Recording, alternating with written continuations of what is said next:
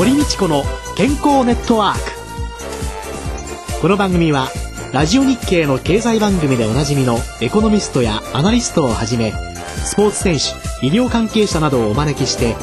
日々のお仕事や健康のための工夫について伺う健康生活応援番組です。新しい時代の健康と美しさを創造する「コサナの提供」でお送りいたします。未来を開くテクノロジー。サイエンスに裏付けされた製品とサービス。コサナは独自のビジョンによって新しい時代の健康と美しさを創造し皆様のより豊かな生活に寄与したいと願っています。正直に科学する。私たちはコサナです。こんにちは堀道子です。野です。今週のゲストは参議院議員の吉家博之さんですその後横浜市教育委員会教育委員内閣官房教育再生会議担当室室長東北福祉大学特任准教授と活躍の場をもう年々こう広げていかれておりますけれども、まあ、あの日本の教育について今どのようなお考えをお持ちになっているのかというのを中心に今日は伺いたいと思いますけれども。はい、当たり前のことが当たり前でなくなっているっていうことなんですね。うん苦しんでる子供がいたら支えてあげて当たり前。間違ってる子供がいたら叱ってあげて当たり前。一人じゃ持てない荷物背負ってるやつがいたら助けてあげて当たり前。本当はそれは当たり前のことなんですけどもそれが行われていないこの教育現場そして責任を押し付け合っている日本の教育行政。これに対してはすごく大きな疑問というか怒りを持ってるんですよね。教育においてそれを崩壊させることは実は簡単なんです。責任っていうものを曖昧にすれば簡単に崩壊するんです教育って。担任の責任とか親の責任とかそれを曖昧にしたら。でまさに戦後の教育システムっていうのはこの責任を曖昧にしたシステムなんですね。例えば文部科学省は何やってんだって言ったらいやそれは大臣の指示で大臣何やってんだって言ったらいやこれは中央教育審議会で話し合ってきた結果で次県の教育委員会都の教育委員会道の教育委員会何やってんだっていういや文部科学省からの指示で。市町村の教育委員会何やってんだって言ったら県教委からの指示で。校長何やってんだって言ったら町村の教育委員会からの指示で。担任何やってんだって校長の方針で。親何やってんだって学校でそう言ってましたと。つまり全部押し付け合えちゃうんですね。でその場所が絶対に全うしなければならない責任っていうものがないんですよね。ね、教育という角度から今おっしゃったけれども、はい、日本全体の組織図なんじゃないかなと、うんね、誰かが責任を取らなくてもいいシステムを作り上げてきたっていう、うんうん、全くおっしゃる通りだと思いますね。全てになりますよね。そうするとそのツケは全部子供たちに回っていくんですよね。子供たちが追うしかなくなっていくんですよね。そういう中で2007年7月、はい、第21回参議院議員選挙の比例区に自民党から出馬し、まあ、見事当選をされたわけでございますけれども、はい。はい、まあねこの吉江さんの今日名刺をいただきましたら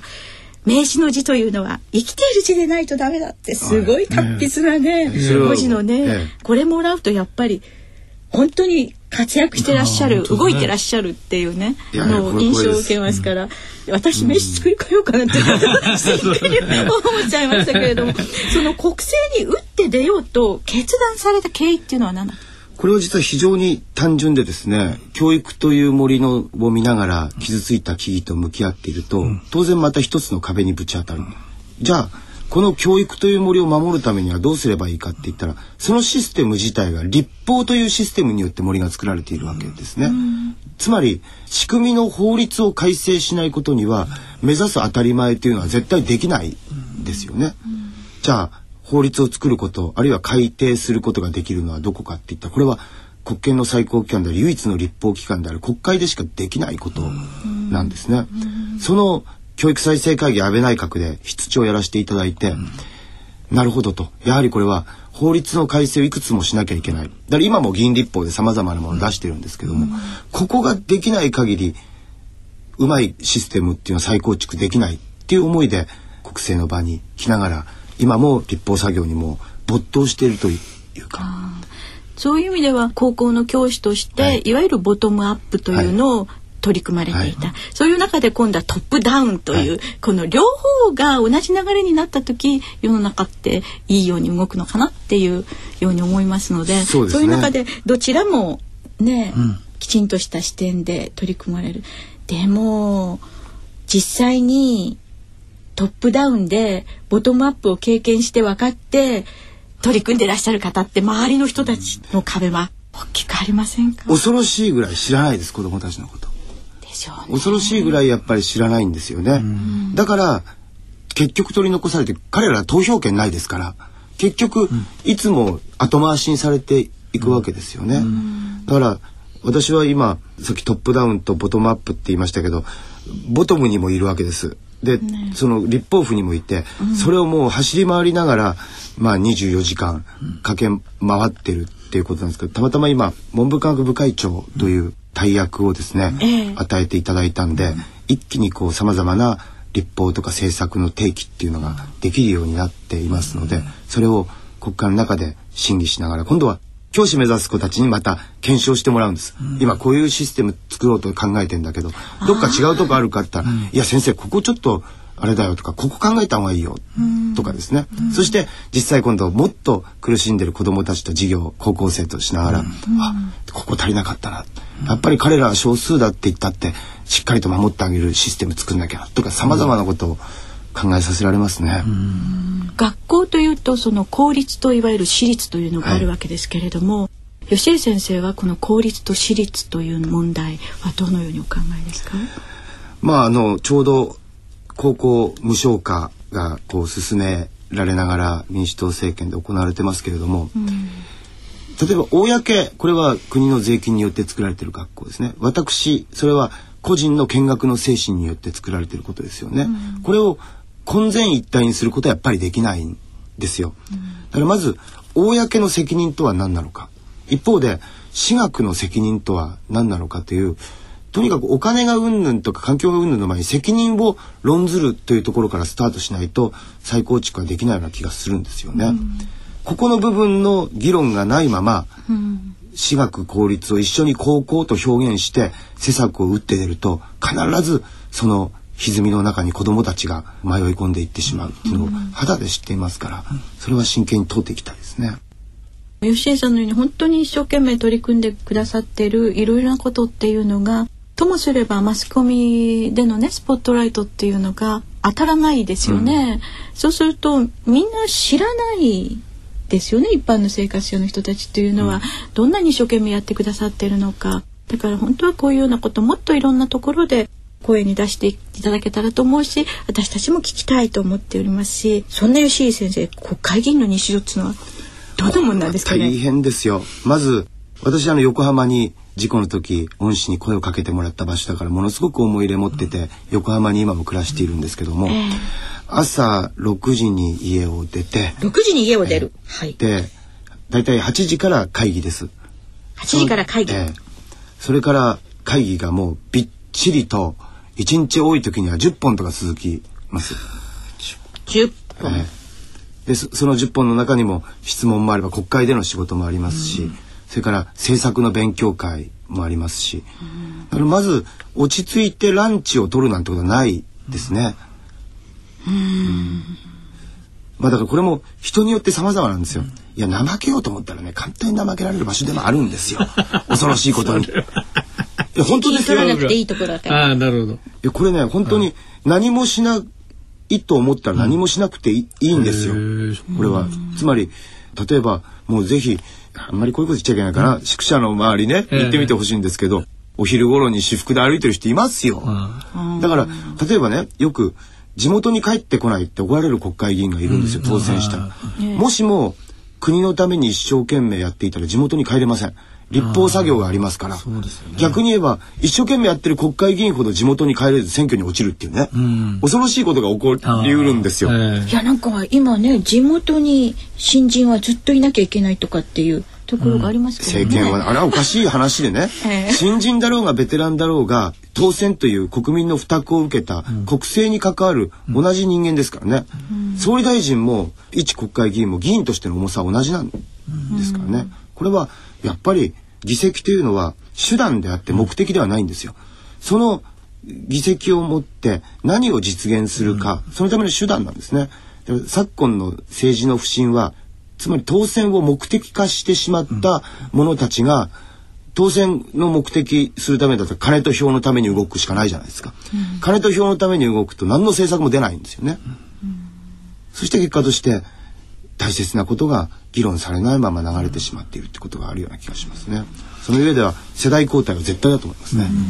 その8時から10本ぐらいの会議などに挑まれ、はい、そして夕方夜何時頃お帰りになるんですか、これはもう日によっても違いますけど、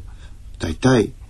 息子が寝た後ですね。息子が起きてる間はなかなか帰れない。だからね、私なんか、これはね、秘書がかわいそうですよ。ちょっと時間が空くでしょ。ちょ、家に一瞬帰るからとか言って、ね、一瞬帰って、息子の幼稚園連れてって、じゃあまた行くからって、ちょっと待ってるよなんてことがあるわけ。そういう時間がないと私は辛いかな。うん、でも、安らかに眠っている息子を見るとまたパワーも湧いてきますけどね。子供の寝顔は天使ですよ。起きてだだこ寝てる時悪魔になる時ありますから。母親としては。でもあの若い時に大学時代に非常に大きな事故に遭われて、はい、こんな激務に耐えていくための体調っていうのはいかがですか？35ぐらいまではなんともなかったんですよね。うん、35過ぎたあたりからすごくまあ疲れも感じるようになって、うん、でまあ検査してみたら、まあその検査の結果があんまり良くなかったんですよね。でまあ血糖値とかも良くなかったんですよ。でその原因っていうのがその事故の時膵臓が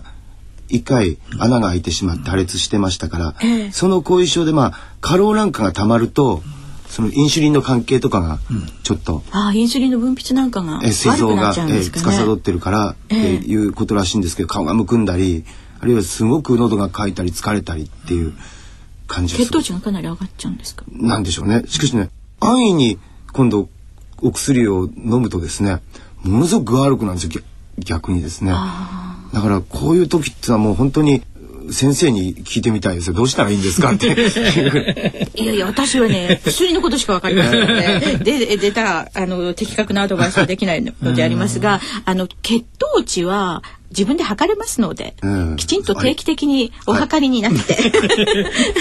そして関心を持つ、はい、どんな食事をとった時にどうかとかどのくらい疲れた時にどうだとか、うん、どのくらいの体調の時にこうなんだとかっていうのを、ね、えあの定期的にお測りになるとそれはよろしいんじゃないかなというふうに思いますけれども、はい。うん、最後に今後の抱負をお聞かせいただきたいのと私は切に禁煙をしていただくことを願っております。ということで最後の抱負はいかがでいらっしゃいますでしょうか？私は救ってもらった人間ですから抱負なんていう大層なものはないんです。この残された人生の最後の一歩まで感謝の気持ちと自分の過去への後悔も全部引きずって最後の一日最後の一瞬まで前を向いて生きていきたいなっていうただそれだけなんですよね。その道の途中で出会うあらゆるものに感謝しそしてあらゆるものに思いを注げる人間でいたいなっていうのが自分の人生の一番の抱負です。でこれタバコに関してですけども、うん、ぜひ句読点を探したいなと 句読点を探したいなと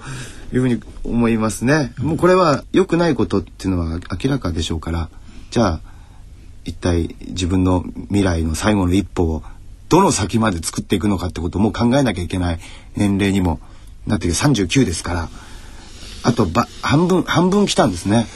だから残りの人生を少しでも長く歩むためにすべきことはあらゆることをやっていきたいなと思いますね。自分は生まれてきてよかったんだろうかという寂しさを引きずられていた幼少時代。それがね足立先生の私の夢だから、そしてまあ吉江先生のたくさんの夢を抱えた子どもたちというのが、まあ、社会に育っていったら、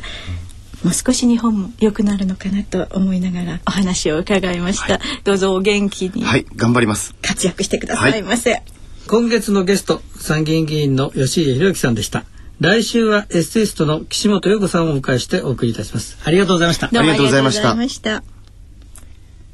さて、小佐ワンポイント情報のコーナーです。小佐奈鴨井和文社長にも加わってお話を進めてまいりたいと思います。今月は小佐奈のマヌカハニーを隠し味にしたフローズンドリンクを先週まで3週にわたってご紹介してまいりました。今週はマヌカハニーについてより詳しくお伝えしてまいりたいと思います。ナヌカハニーっていうと私はやっぱり一番最初に浮かぶのは抗菌力っていうのが頭に浮かびますけれども、もちろんあの鴨井さん抗酸化作用なんていうのも。そうですね。あのシリング酸メチルという成分が含まれてましてあの普段あの抗菌力では、はい、あのメチルグリオキサルというのが注目を集めてるんですけど実は別途にあのシリング酸メチルという成分が含まれててこちらは抗酸化剤って効果として注目をこちらも集めていまして、例えば化粧品の原料として使えないかとかという、はい、あの問い合わせ面はたくさん頂戴をしています。いやね抗菌力と抗酸化作用があればわざわざね抗酸化剤添加しなくてもいいし 抗菌力もちゃんとあったっていう風になってくるとね一番いいんじゃないのなんて思ってしまいますけれども実際に今の歯磨きなんかにも入った商品ありますよね。そうですね弊社もあのプロポリスと MJ400 プラスのマヌカーニに入った歯磨きを持っていますけれどもこちらはえっとマヌカーニ4%の配合ですね。4%はい。これやっぱり国内のケアの中においてはかなりいい。まあ大学ので取っていただいたデータではその国内の細菌に対する効果も取れてますし、それから実際にお使いいただいて歯茎の出血が収まったとか、というようなあのお声もいただいています。あもちろんあの医薬品ではないので一日のケアの中でそういう効果も体感できているということになりますけれども。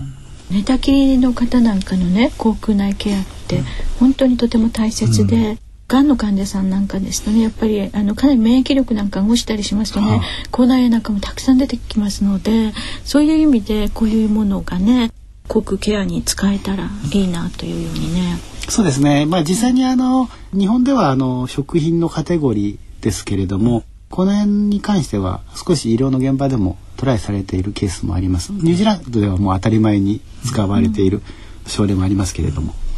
いわゆるね民間療法的な使い方でいいわけですよね。うんうん、そうですね、ね、日本ではそうですね。はい、日常生活の中に、でもあの化粧品っていうのが 女としてはやたら興味があるんですけれども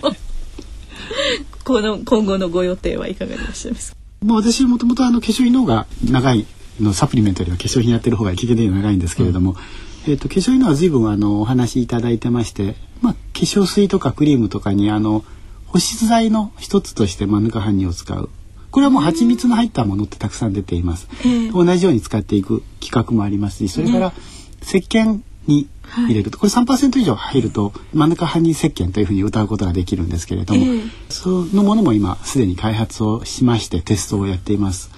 でアスリートの方とかなかなかあのケアができないので外で働、うん、活躍される方、できないのでそういうものもどうかなというふうにトライをしていただいております。あそれはあれですよね。やっぱり抗酸化作用と抗菌力っていうのが両方持ったものが入っていれば。そうですね。はい。もちろんあの保湿効果も糖ですからありますので、はい、はい、合わせて期待ができるかなというふうに思っています。そうですね。水分保持作用があってお肌ツルツルすべすべに、マヌカハニーそんな商品が出てきたら、はい、ぜひサンプルくださいとかそうですね。まあ、えーと、いろいろ試してますのでぜひまた先生にもお試しいただけたらと思います。よろしくお願いします。小さなワンポイント情報今週はマヌカハニについてお伝えしました。堀道子の健康ネットワークお相手は堀道子と宇野和夫でした。それではまた来週ごきげんよう。